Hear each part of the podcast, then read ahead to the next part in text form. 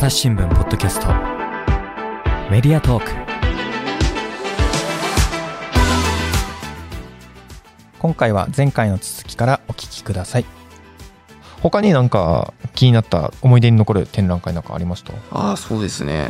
あのーこれしこえっ、と4月にベネチアにベネチア。のベネチアに行イタリアですか？であのうん何がやってるかというとベネチア・ビエンナーレというですねあ。のまあビエンナーレというのは2年に1回って意味なんですけれどもあそうなんですね。あの、うん。2年に一度えっ、とあのまあ現代アートの祭典、まあはいこれ世界で一番大きいんじゃないかと言われている祭典が、あの年一度イタリアで開かれていまして、はい。行ってきたんですか？行ってきました。それいいなはあ。あの出張であの行かせていただいて、まあ、本当に会場の中広くてですねえっと5泊ぐらいしたんですけれども、はいはなかなかそれでもちょっとあの見切れる全部隅々まで見切れるのは大大変でですね。街中にもあるんですよ。ああなるほどなるほど。うーんもうこれはすごい、あのーまあ、海外出張をこの時期に、あのーすることができたっていうのもありましたけど、うんやっぱりその表現の幅の広さ、日本じゃ見れられない表現っていうのがすごくたくさんあったんあですよね。ーどんなところが見られないなと思ったんでしょうか？そうですね。なんかやっぱ一番は、その、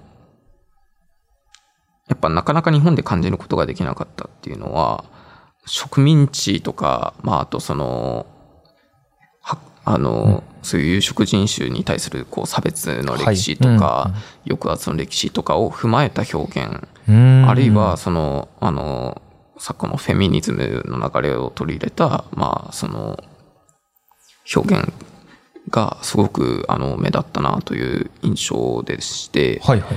えっと、まあ、美術って、こう、まあ、長らく、まあ、日本もそうですし、西洋もそうですけど、こう、白人の男性の、が、まあ、その、主主役とされてきたうん。よく聞く名前のか作家は大体有名なというか主要な土地、そうですね。うんで、その一方で、こう、女性はどちらかというと描かれる対象として、確かに。こう、うん。あの、し男性主体、女性客体みたいな書き方が多かったんですけれども、ラフ層なんかが大体そんなですかね。そうですね。うんで、まあ、それを、あの、まあ、今回のそのイタリアのあの、ベベネチ、ベネチアってこう、国別展示と、はい。あの、国ごとにある展示と、あと一人のキュレーターが、はい。えっと、大きい一つの一本の企画展をやるのとあっうて、んその大きい企画展の出品作家が、今回、えっと、9割近く、約9割が、えっと、女性と、あと、ジェンダーノンコンフォーミングってジェン言って、ダーノンコーホミンはい。とは？あの、せ、あの、生まれて持ってきた性別と、あのうん、今自分の生活している性別、違う性別であの、生活している方々のことを指すんですけれども、あの、その方が9割、えー、9割。はい。これ前からそんな感じの割合。前前回は、えっ、と、過半数が女性が初めてだった。まあ、大体ほうほ55、う。約55ぐらいだったとじゃあもう全然増えたわけですね。そうなんです。は。い。で、まあ、それは、あの、き企画したキュレーターのチチリア・レマーニさんという方が、まあ、そのように、うんうん。あの、そういう男男性中心だったものを、まあ、ちょっと、うん。あの、違う見方を示すということで、なん。ですけども、なるほど。やっぱそこで見えてくるのは、やっはい。ぱり、こう、どうしても日本はやっぱ、あのーもちろん、あの、在日コリアンの方もいるし、はい。うん。あと東南アジアかうんうらん。来てる方とか、はい。いらっしゃいますね。はい、働いてる方もいますけど、なんか、まだまだ、うん。あの、そういう、海外と比べると、そういう人種的、民族的な、あの、多様性とか、はい。うん。そういうものとは、あの、すごいこう、リア、リアリ、うんそうですね。なかなか差別が、こう、可視化されていないっていう状況はあって、でも今回のその、ベネチアの展示だと、まあ、そのフェミニズムを下敷きにした作品、あるいは、例えば民自分の民民族の、はい。うん。あ、の、伝統の素材とか、うんモチーフとか、あの、そういうものを、まあ、あの、前面に出した作品とかが、こうそういう現代アート、現アートっていうのがそもそもやっぱり、こういう、もうヨーロッパ中心のものがあったので、はい。まあそこをですね、あの、うん前に出してきているっていうのは、もちろん日本にもそういった、あの、展示っていうのは近年増えて、うん。あの、去年なんか、あの、展示増えてきましたけれども、はい。あの、ぱ新、新鮮な部分多かったですね。確かになんかこういう、そのもう国際的な展示ですもんね、これは。そこで、あそのまあ植民地だったりとか、これまで虐げられてきた人に光を当てるっていうのは、ちょっとまた一つ違った意味合いというか、世界に対するインパクトっていうのは、もうちょっと違うわけですね。もう光を当てるっていうか、もう主役なんですようね。ん、なるほど、なるほど。うんうんてかもう本当に、別に、今まで男性が9割だった時代が当たり前にあって、女性が9割なのも決しておかしく、女性やジェンダー、あの、ノンバイナリーの人が、あの、はい全員そうだった、そう、全員そその作家だったっていいじゃないっていう。うん、もちろんそうですね。うん。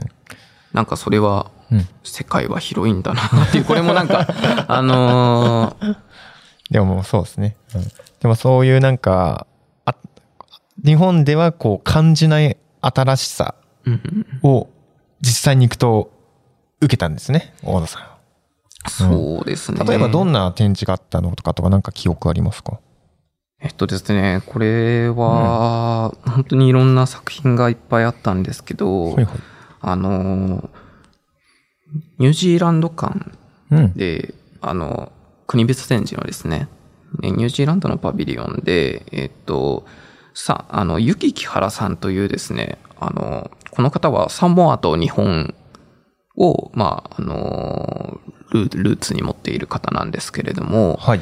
あの、このゆききはらさんは、あの、ファファフィーネっていうですね、あの、サモアの、あの、性的マイノリティのコミュニティに属している方なんです。うん。で、ファファフィーネっていうのは、こう、あの、一言っていうのは、すあの、難しいんですけれども、まあ、ざっくりと。まあ、あの、まあ、中、中性的なというか、うん。あの、ちょっとトランスジェンダーという言い方もちょっと、うん。あの、ちょっと。違うんですけれども、あの、まあ、あの、生まれて持った性は、あの、男男性なんだけれども、まあ、あの、女女性的な、あの、ジェンダまあ、ーで生暮らして、とか。暮らしていはい、る方していくはい。そこに、まあ、属していると。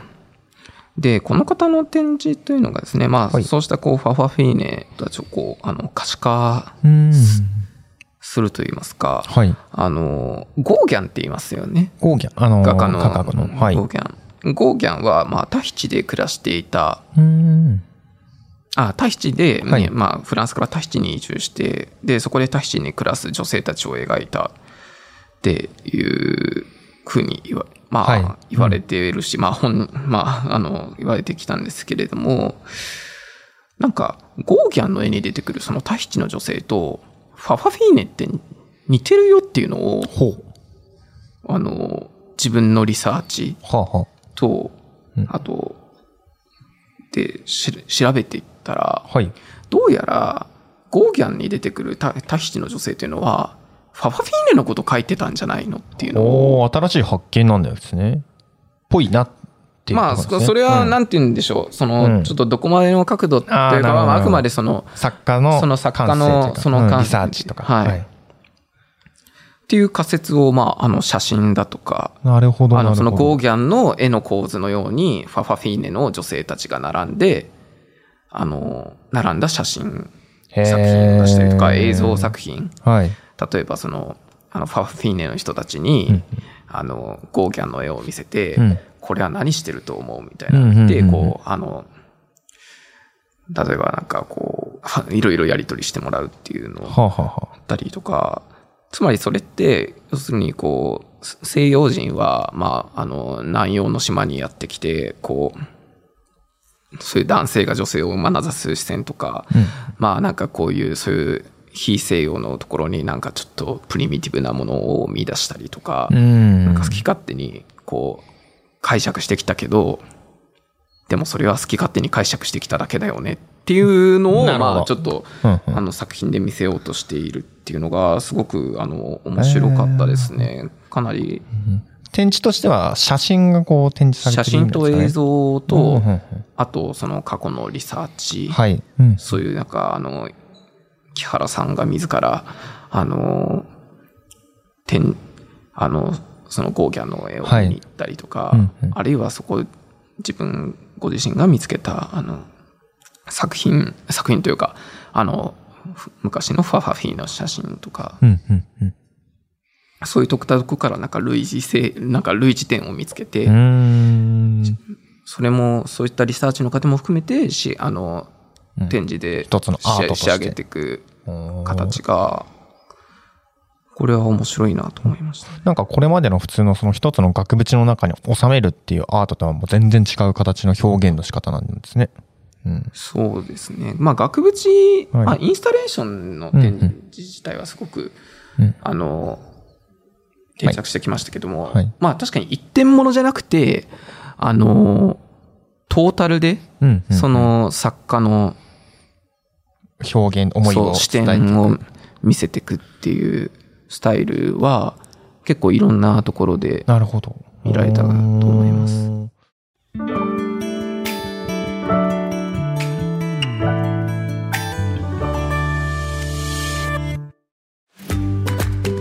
SDGs シンプルに話そうパーソナリティの木田光ですメディアトークをお聞きの皆さん朝日新聞ポッドキャストには他にも番組があるって知ってますか？最近よく聞く SDGs という言葉優等生的綺麗事うさんくさいそんなイメージを持っているあなたも大歓迎。まずはシンプルに話してみませんか？複雑な世界がちょっと生きやすくなるかもしれません。アプリから SDGs シンプルに話そうで検索してください。その他なんかありましたか？あ、ベネチアで？ベネチアで。もう一つはですね、はいはいはいその、まあ、今回その、国際展示部門の方なんですけれども、うん国際展示部門国際展示部門の中で、はいえーっと、まあ、タイムカプセルっていう、あの、ちっちゃい企画があって、はい。それは、要するにその、過去、まあ今までこう男性ばかりがこううん登場してきたその美術史のムーブメントの中で、あの女性も、の作家も実はこんなにいたんだよっていうので、そ、の、まあ、ぶほとんどは仏教作家なんですけれども、あの、そうしたその、このまあ、19世紀、20世紀頃のそのムーブメントを、あの、女性作家だけで、あの、ごめん、19世紀じゃない、20世紀か。20世紀のね20世紀、うん20世紀の、あの、欧米の運動はいはいはい。を、まあ、女性作家だけで、こう、構成してきた。へえ。で、その中でこう、あの、魔女のよりかごっていうコーナーがあったんですけれども、はいあの、それはシュルレアリズム。に、まあ、焦点を当てたものシュで、ルレアリズムというと、なんて言ったらわかりやすいですかね。シュルレアリズムは、まあ、あの、ざっくりと、こうそ、なんかこう、理性、人間のその理性はい。を超えて、あの、なんていうか、こう、夢、あなんか寝てる時に見る夢の中の世界をなんかこう、要するにその自分のこう、あの、理性とか意識が届かない世界のものを、はいなんか、あの、ビジュアルでにしたらどうだろうみたいな、まあ、うん1920年代に起こった、はあの、運動なんですけれども、あ、はあ、まあ、それに焦点を当ててると。そう うん。なんですけども、まあ、その、こう、シュルレアリズムって結構、なんて言うんだろうな。それこそ、まあ、あの、ダリとかマンレーとか、うんうん。あの、なんていうか、あの頃の、なんか、華やかなパリの人たちが、パリの男性作家が、なんか、それぞれの、なんかか、当時付き合ってた彼女を、まあ、うん。あの、ミューズミューズっていうのは、あの、なんかこう、あの、なんか、あの、女女神といいますか、想像力の源泉として、まあ、モデルにしたりしてやるみたいな、イメージが結構個人的には、あの、あったんですけれども、まあ、なんか、それを、だからなんか、シュルレアリズムってなんかそんなんなんでしょうって思ってたんですけど、まあ、あの、そうじゃない。うん。結構その、シュルレアリズム作家の、女性のシュルレアリズム作家でも、そういうこう男性中心的な構造に、なんか絵の中で、はい。ちょっとそれ、そういうこう男性が見て女性が見られるみたいな、そういう眼差しを転換させようようとしてたんだなっていうのを、まあ、あの展示の中で紹介していてですね。それが新しい見方をこう、見せてくれたのかなっていうふうに思いますね。そういう作家たちも、まあ、これまでは普通、もうそれこそその時代その時代で活躍は、まあもちろん活躍はあのしてたんだけれども、うんなかなか、なんて言うんでしょう。じゃあ多分教科書に出てくる名前ってうん。言ったら、なかなか出てこないって。人を、聞いてこなかった名前は。そそそれを、まあ、あの、今回そのビエンナーレという中で、こう、ドーンとうん出してうん。いくというあの、試み。なるほど。そういうさっきからそのやっぱり虐げられてきたとか女性にまあ、まあもともと持っていた光を今回焦点を当てていくみたいな展示だったと思うんですけれども、今回なんでそういう風な展示というかなってきた背景みたいなやつってなんか言っておりましたか？まあ、だからその、はい。今、まあ、あの、多分その、うん。まあ、この、この数年のそのフェミニズムの流れだと思うんですけれども、で、長らく、その、やっぱりずっとその美術史が男性中心だっていうのは、あの、まあ、日本だけじゃなく、どこでも言われてた指摘で、うんうん。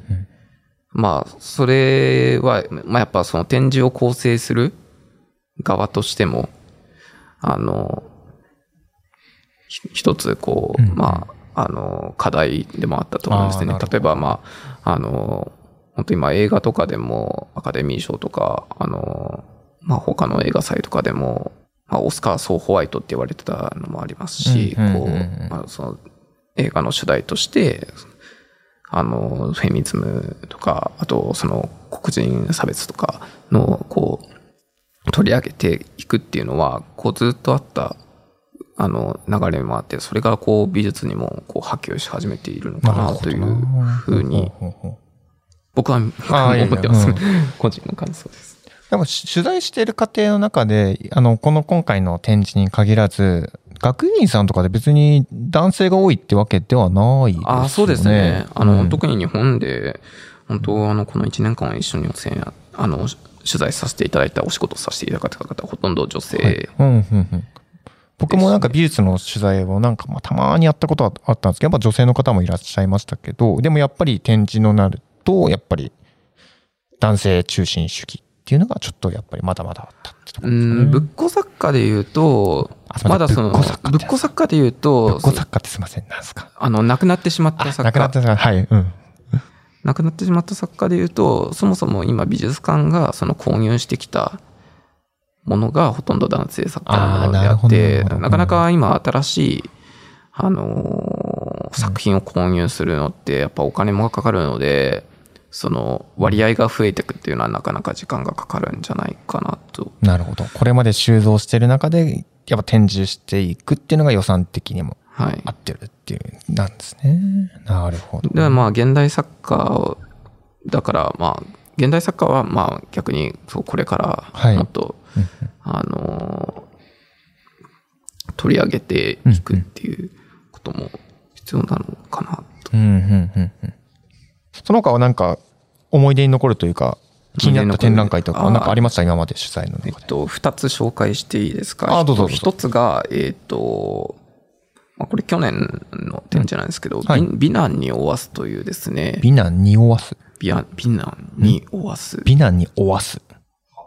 というですね、はい。まあ美男っていうのはまあ美しい男と書いて、あの美男なんですけれども、これ埼玉県立近代美術館はい。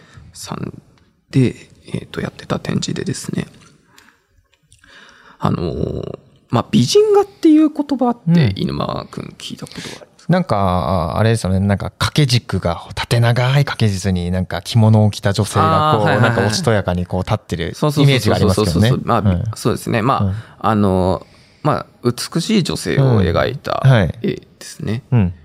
で、まあ、あの、それはもう、あの、まあ、江戸の浮世絵もそうですし、まあ、明治に入ってからも、こう、日本画、洋画で描かれてきたんですけど、じゃあ、美人画があるけど、まあ、美男画ってないのかねっていうことを確かに。あの、それは埼玉県立美術近代美術館の学芸員さんと、うんと島根県立ゆ、島根県の、あの、島根県立岩見美術館うんの学芸員さん、あの、はい。で、共同で企画したやつなんですけれども。それでまあ、あの、あのむ昔の絵から、あの、近代、はい。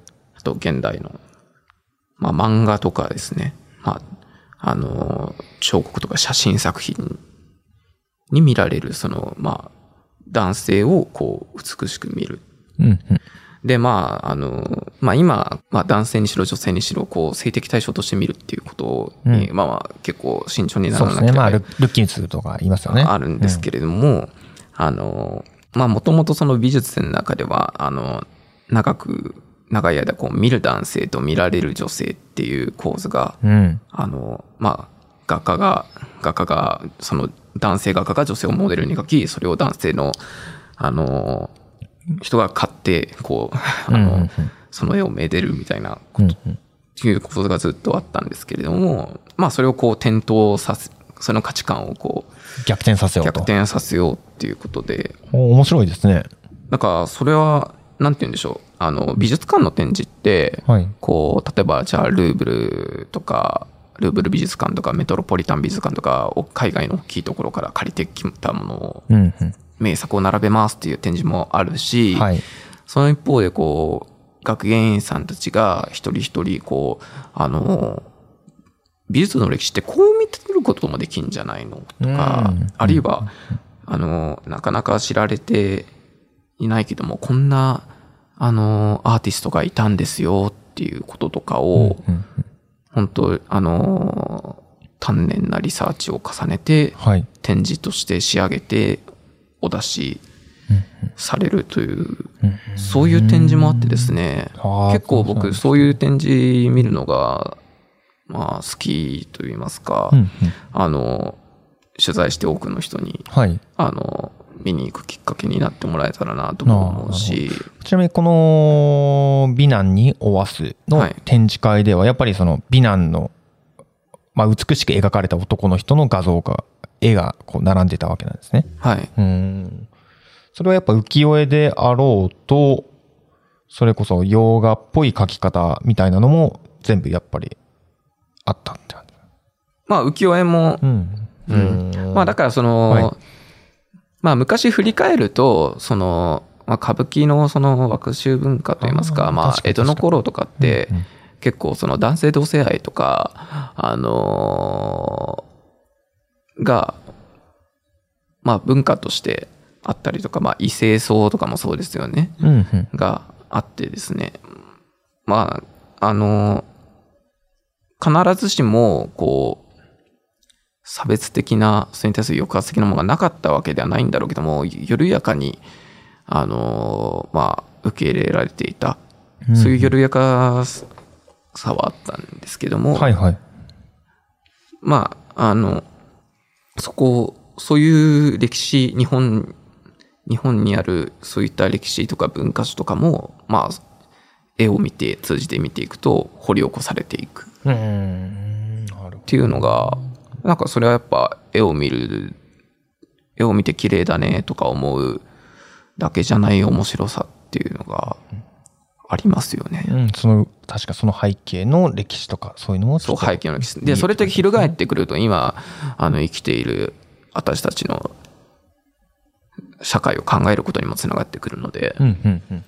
なるほど。これもだから学芸員さんが発想して表現していったそうそう。で、作品をこう借りて、借りて集めそのていく。そうリサーチして借りて集めて、で、借りれない作品とかも、あの、あったりする所有者との関係とはいかあと、まあ、あの、費用の問題とかもあるでしょうし。う、んうんうん。うーん、なるほどな。あともう一つなんか気になったってやもう一つはですね、えっと、まあ、これは、えっと、ブルーピリオドという、あのブルー、ピリオド。聞いたことあります？何でした漫画がありまして、はい。朝日新聞